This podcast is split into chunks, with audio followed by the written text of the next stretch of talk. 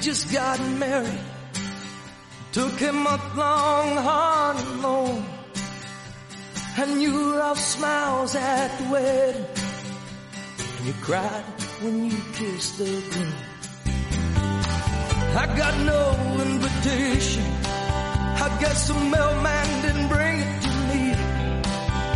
But I see the whole thing in slow motion. En Capital Radio, Cripto Capital, con Carlos Puch Sajibela. My buddy John said you looked real pretty. And you acted like you were in love. He said the preacher asked for objections. And he thought about standing up. I told John he must have been crazy. Bueno, pues aquí seguimos en Cripto Capital con nuestro invitado Miguel Ángel Ventura Peña, fundador de Nicode y creador Gamer 2.5.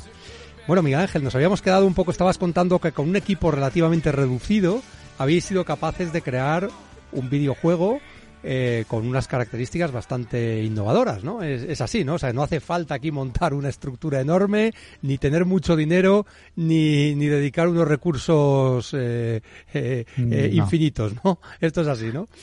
No, es, es, más, en un principio yo quería hacer un juego yo solo en dos dimensiones, como sí. los antiguos, como Super Mario, sí. y me di cuenta investigando que incluso los juegos sencillos eh, son más complicados que los juegos más de más amplios de, que lo ves así que son de 3D, que puedes rotar el personaje. Más que nada, que los juegos sencillos hay que dibujarlos todos y así que necesitas a un equipo de diseño gráfico para eso. Claro. La gente que, al contrario de lo que piensa, que los juegos más clásicos son sencillos, no. O sea, tiene una historia y tiene un diseño bastante potente. Me he dado cuenta de que son mucho más difíciles y tienes que programar más todo desde cero. Entonces me di cuenta de que es mejor empezar haciendo un juego, un juego de tres dimensiones sí. porque ya lo dibujas una vez al personaje y ya está. Y ya lo puedes manejar por todo el escenario. Oye, es, que, una, una, una, anécdota que, te, que, quería contaros. Pues realmente es interesante porque yo pensaba justo que era al revés. Es, es, verdad que era mucho más complejo hacer un juego en tres dimensiones que uno clásico de dos, ¿no? Eh, sí, y, que bueno, que ahora te puede apoyar la inteligencia artificial. Ahora le puedes claro. decir que te dibuje. Uh -huh. eh, hay muchas el tema hablando de inteligencia artificial, puedes decirle que te dibuje, eh, por ejemplo, lo, los 20 movimientos de un, de un personaje en 2D saltando. Sí. Y le puedes eh, eh, decir que, vale, ahora hay movimiento de salto, ahora de caída, ahora hay movimiento de andar. Y le puedes, hay inteligencia artificiales que te va dibujando eh, paso a paso lo que, lo que es eh, los sprites que se llaman de los videojuegos. Y te va generando la animación, pero vamos, que es un asistente que te, que te ahorra muchísimo trabajo, que antes esto requería equipos mucho más grandes y mucho más tiempo, ¿no? Entiendo. Claro, de diseño, pues necesitabas a 5 o 10 diseñadores pues para hacer un escenario y hacer todas las transiciones de todo el mapa. Era complicado, sí. Oye, Miguel Ángel, en el programa tenemos una sección que se llama Criptopedia y en esa sección intentamos pues explicar de forma sencilla algunos de los conceptos que están en el mundo cripto, en el mundo blockchain y en el mundo de los videojuegos, ahora contigo en esta entrevista hoy, ¿no? Eh, sí. Vosotros habláis que habéis generado, bueno, pues un, un, un, vuestro propio videojuego multiplayer NFT y además tú te defines como eh, creador gamer 2.5. ¿Nos puedes hablar de qué es esto de sí. un videojuego multiplayer NFT y qué es esto del 2.5? Y así nuestra audiencia lo va a entender. Bueno, multiplayer, eh, como lo dice la palabra, es multijugador. ¿Sí? Eh, entonces es para que se conecte la gente desde cualquier parte del mundo y tú veas al personaje y tú lo mueves y el otro te ve, ve tus movimientos exactamente lo que haces. Esto lo que hace es que el personaje se manda eh, pues su, su movimientos a un servidor que está en la nube sí. y entonces el, el otro ve que le man, el servidor le manda ese movimiento al otro persona, al, al, otro player que está en otra parte del mundo. Para, para, que lo entendáis, todo esto se hace gracias a, a la nube, ¿no? Que está todo alojado en un servidor y esto pues hay que configurarlo y es una parte bastante complicada del mundo gamer. Entonces, eh, a nivel de programación, esto es una parte que nos ha costado bastante entenderla y estudiarla, pero bueno, eh, eh, sobre todo a la hora de desarrollar eh, vehículos, sí. los movimientos de vehículos dentro del juego, hemos estado varios meses Uf. para que todo sincronizase correctamente, que yo si muevo vehículo, otro, otra persona que está conectada en otra parte viera movimiento de vehículo. Claro. Por ejemplo, es un desarrollo potente que hemos estado ahí eh, investigándolo. Y lo de 2.5 eh, es porque estoy usando que la, eh, la, tecnología, tanto blockchain como la tradicional. La tradicional, pues es, por ejemplo, que tú puedas acceder al juego con un correo electrónico. Ajá. Entonces, lo que yo no quería era hacer un juego y que solo pudiera jugar la gente que tuviera una, una billetera de criptomonedas con un NFT, que eso es bastante complicado porque para tener un NFT tienes que son varios pasos. Sí, sí, o sea, no, es, no, es, trivial, o sea, los que nunca lo hayáis tenido mm, hace falta hace falta estudiar un poquito y sobre todo probar, ¿eh? y equivocarte. Si es un NFT gratuito, sí. Más o menos los pasos son, son sencillos. Es instalarte la extensión en el navegador uh -huh. y ya pues accedes a la página web, te da el NFT, te lo regala lo que sea y ya está. Y ya lo tienes ahí en tu billetera. Son unos poquitos pasos sencillos. Pero si quieres comprar ya un NFT, ya son muchos más pasos, porque tienes que verificarte en un exchange de criptomonedas, Exacto. tienes que tener esas criptomonedas, tienes que hacer transacciones, ahí ya es otra historia, es más complicado. Entonces yo lo que quiero hacer es que el juego, el día que ya esté lanzado y esté en una fase ya probado, testeado y, y verificado por gente, entonces ya si quiero que, que, la gente lo pueda adquirir el juego, tendrá dos métodos. Método tradicional, que es simplemente compras con tarjeta de crédito, con PayPal, con lo que sea el juego, y ya pues eh, autorizo a ese correo electrónico que has asociado a esa compra y ya sí. está, ya accedes, haces el login Ajá. y ya está. Y después la otra parte, para la, el mundo de criptomonedas, la gente que está, está más avanzada, pues también lo puede tener el pase del juego con un NFT. Oye, me para parece, que está abierto. Me parece una sí. mezcla. Yo no sé si hay más juegos o videojuegos que cumplan estas características de ser accesibles para el mundo tradicional y también para el mundo de la blockchain.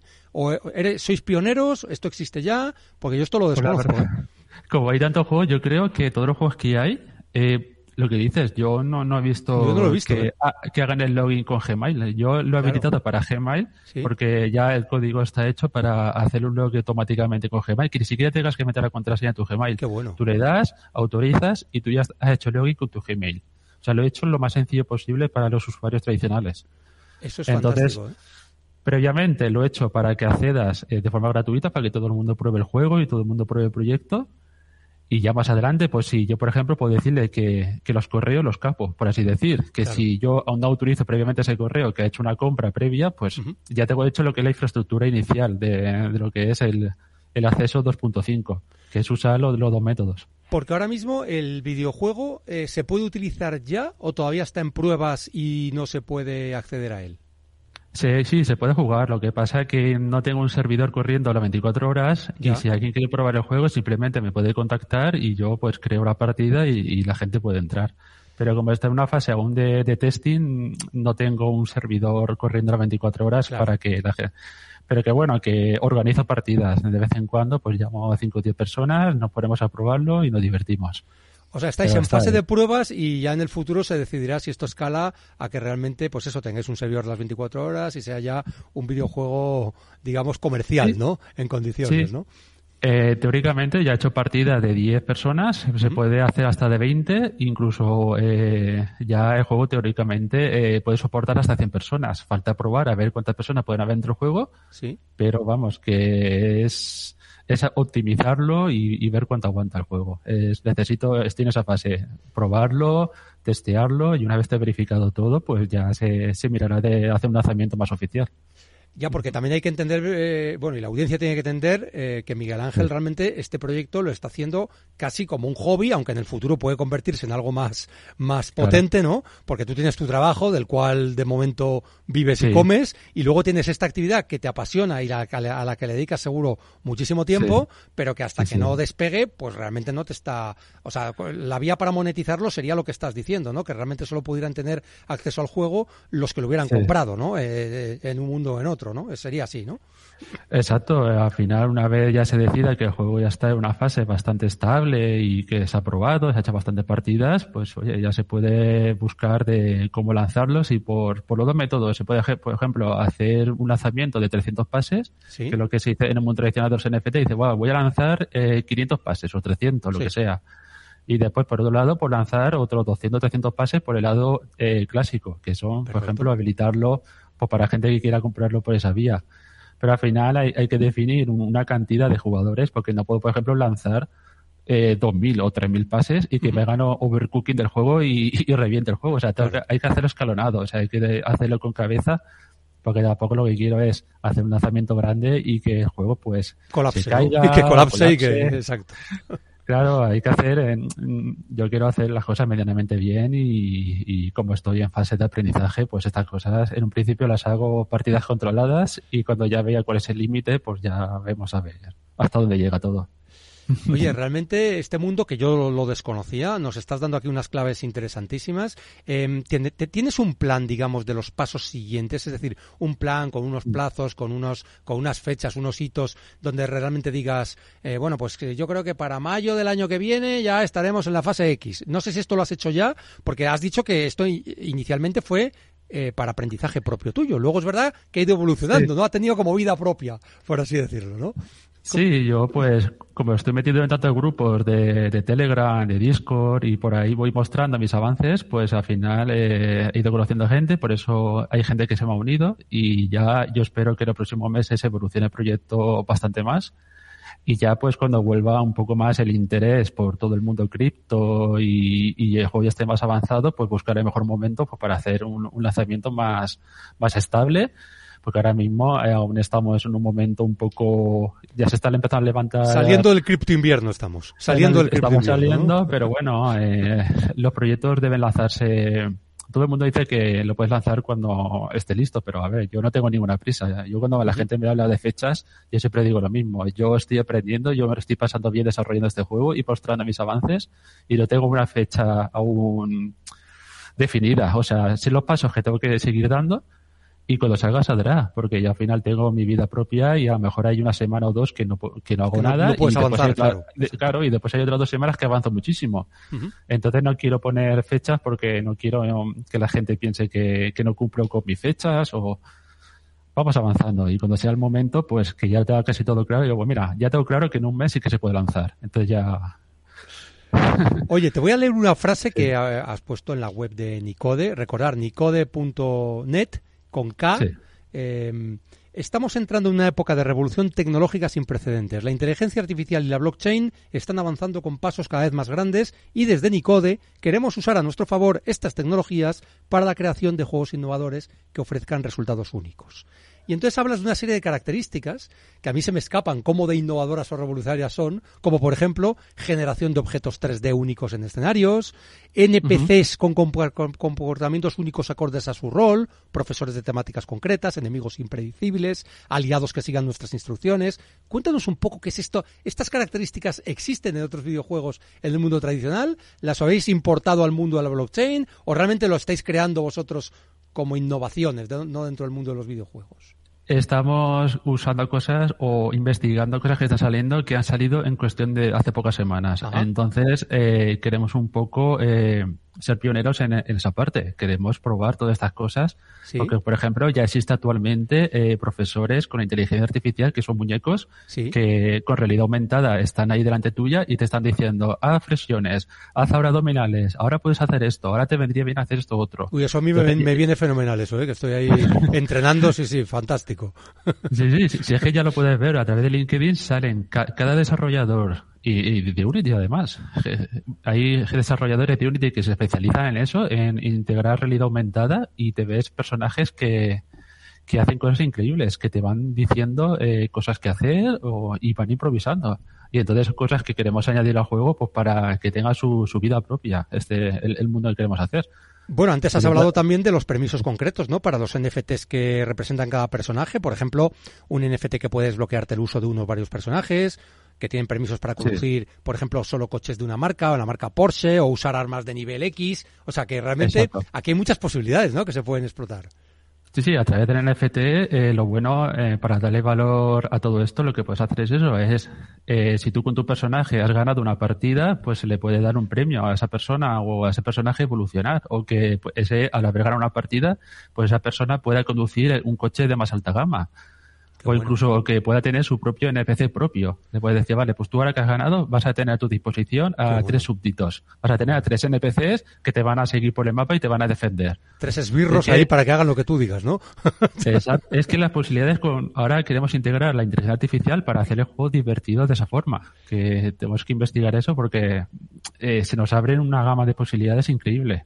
Has hablado Eso mucho sobre la, la inteligencia artificial y cómo la estáis integrando dentro del... Entiendo que la inteligencia artificial os ayuda tanto en el desarrollo del videojuego como en las características que podéis ofrecer a los jugadores. Entiendo que es en ambos campos o solo en uno de ellos.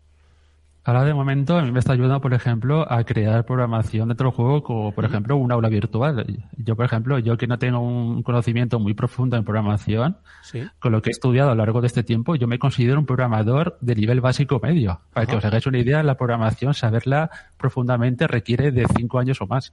Claro. Y trabajando ocho horas al día, ¿eh? Claro, Que la gente no se piense que por estudiar un curso de 60 80 horas va a ser un experto, no. está claro que no. Hay que, hay que tener una lógica mental muy, muy buena y tienes que practicar muchísimas horas. Entonces yo me he apoyado de la inteligencia artificial.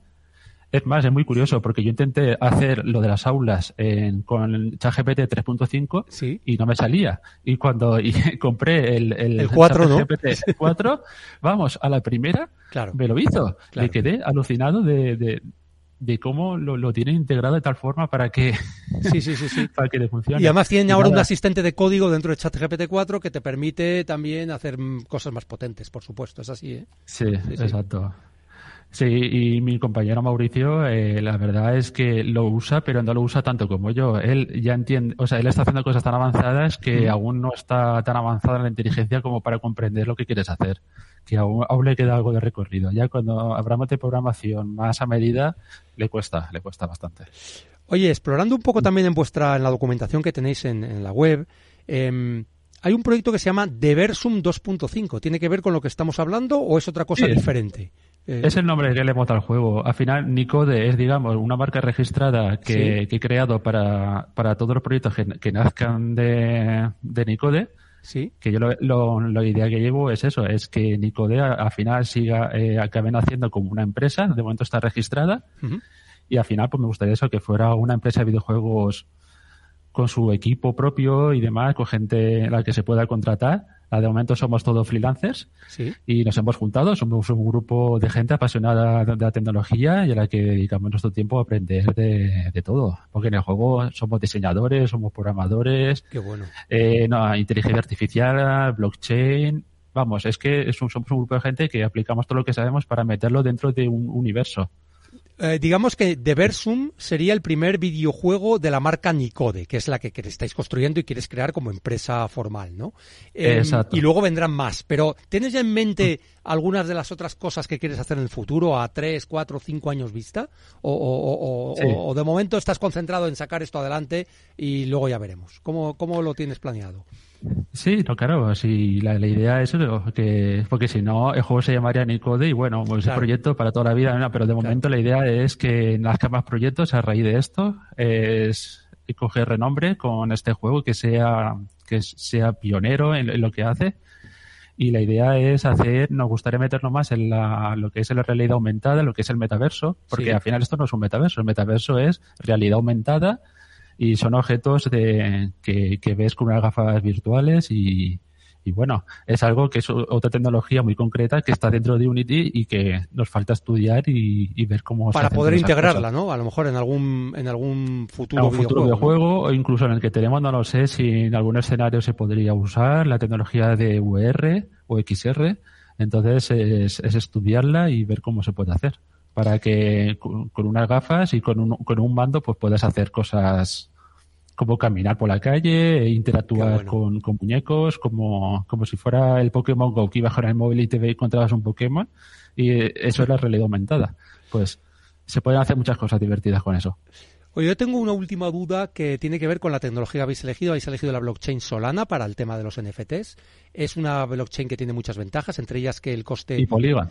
O sea, eh, las dos. Y Polygon. O sea, ¿realmente vuestro videojuego corre en las dos? Eh, ¿Tanto en No sé. Solana como en Polygon o no?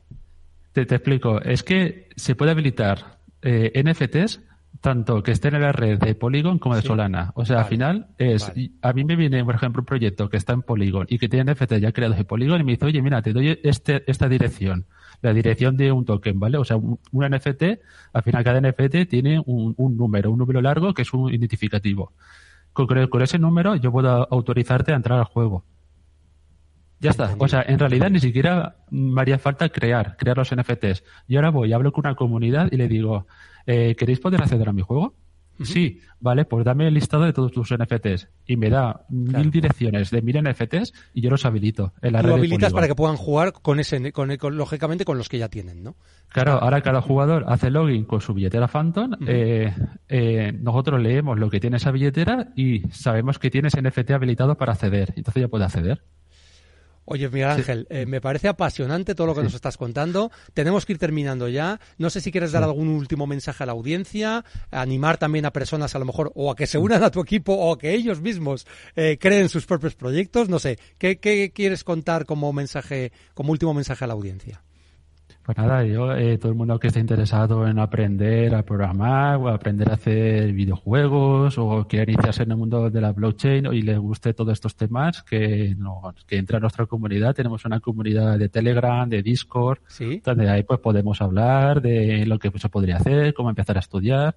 Nuestra idea en- con el juego es, principalmente son tres, es divertirse, formarte, porque queremos hacer eventos formativos dentro del juego. Tenemos Sí. aura formativa donde se puede dar charlas, como si fuera un metaverso, pero, pero sin realidad aumentada. Eso no lo tenemos. Tenemos los muñecos con los que puedes hablar dentro del juego, puedes escribir y también, por supuesto, networking, porque dentro del juego van a haber diferentes comunidades bueno. que he hecho mapas. Desde aquí quiero saludar a José Luis Cáceres, que le he hecho un mapa dentro del juego. José Luis ha estado aquí en el programa, es amigo nuestro y ha estado aquí varias Sí. veces y la verdad es que está apoyando también todo este proyecto, por supuesto. Sí, sí, y le he hecho una, le he hecho un mapa dentro del juego donde ahí Genial. pues todos esta- estamos los super pioneros ahí jugando. Qué bueno. Y bueno, y yo animo a todo el mundo a eso, a que se una a la comunidad, que jueguen, que se diviertan y con nosotros pues podrán aprender y, bueno, y, Genial. y pasar un buen rato. Oye, Miguel Ángel, Miguel Ángel Ventura Peña, fundador de Nicode, la comunidad también se llama Nicode, entiendo, que se puede encontrar en Telegram y por supuesto la Sí. web nicode.net. Ha sido un placer hablar contigo, que nos cuentes todo lo que estáis haciendo y por supuesto eh, vamos a hacer ahora una pequeñísima pausa antes de cerrar el programa. Queda-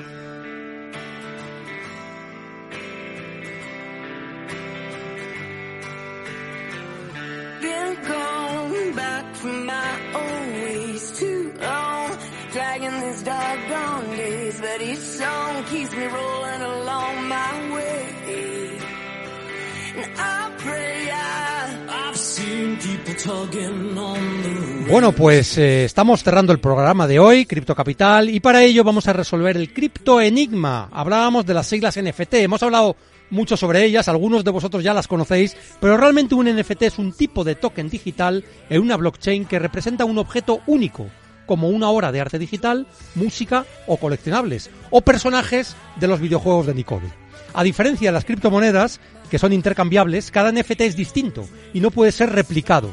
Su popularidad se debe a la capacidad de certificar la autenticidad y propiedad de bienes digitales. Y después de, de resolver el criptoenigma, nos vamos al criptoconsejo. Investiga a fondo antes de comprar un NFT. Considera su valor artístico, su relevancia en la comunidad y la reputación del creador. Bueno, pues ha sido un placer tenerlos con nosotros. Muchas gracias, Miguel Ángel.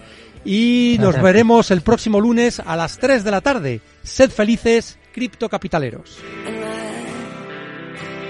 Legends never die. Baby, baby, You tell baby, never die. Capital Radio. La genuina radio económica. Siente la economía. Capital Radio Madrid, 103.2. Nueva frecuencia, nuevo sonido.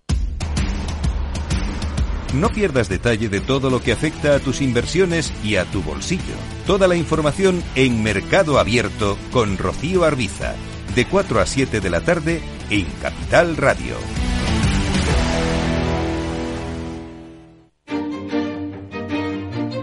Valor Salud. Tiempo de salud. Su actualidad, sus personas, sus empresas. Todos los viernes a las 10 de la mañana en Capital Radio, con Francisco García Cabello.